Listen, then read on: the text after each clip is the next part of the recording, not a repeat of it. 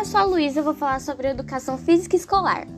Entende-se a educação física escolar como uma disciplina que introduz e integra o aluno na cultura corporal de movimento, formando cidadão, cidadão que vai produzi-la, reproduzi-la e transformá-la, capacitando para usufruir dos jogos, os esportes, as danças e as lutas e as ginásticas, em benefício do exercício crítico da cidadania e da melhoria da qualidade de vida.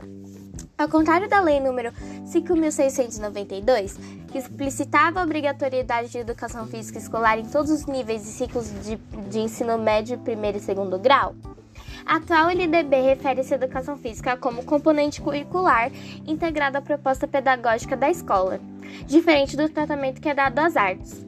No parágrafo 2, que especifica sua obrigatoriedade. Cabe ressaltar a dinamização do trabalho dos professores no sentido de tornar a educação física escolar interessante para os alunos, fazendo com que ela tenha objetivo e finalidades definidas e contribua para a formação dos jovens, atuando de forma interdisciplinar nas escolas.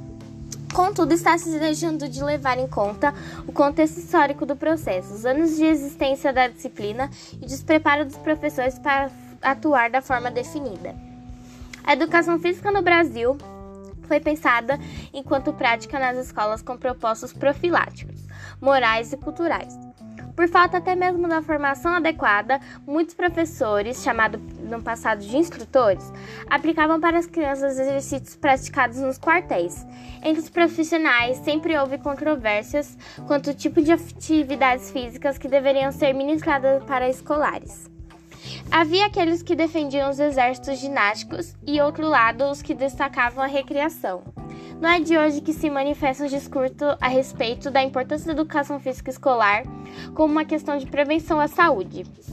Azevedo, 1920, apontava para a educação física uma intervenção social de modo de ensinar hábitos de higiene aos alunos e, ao mesmo tempo, desenvolver um corpo sadio. As aulas de educação física são importantes em todos os segmentos, pois ela promove o desenvolvimento integral do aluno, a vida saudável, a socialização o espírito da equipe e a prática do esporte. Os alunos também participam das mais variadas experiências corporais nos quais são desafiados. O ensino na educação física vai além da recreação e da cobrança pelo rendimento no esporte.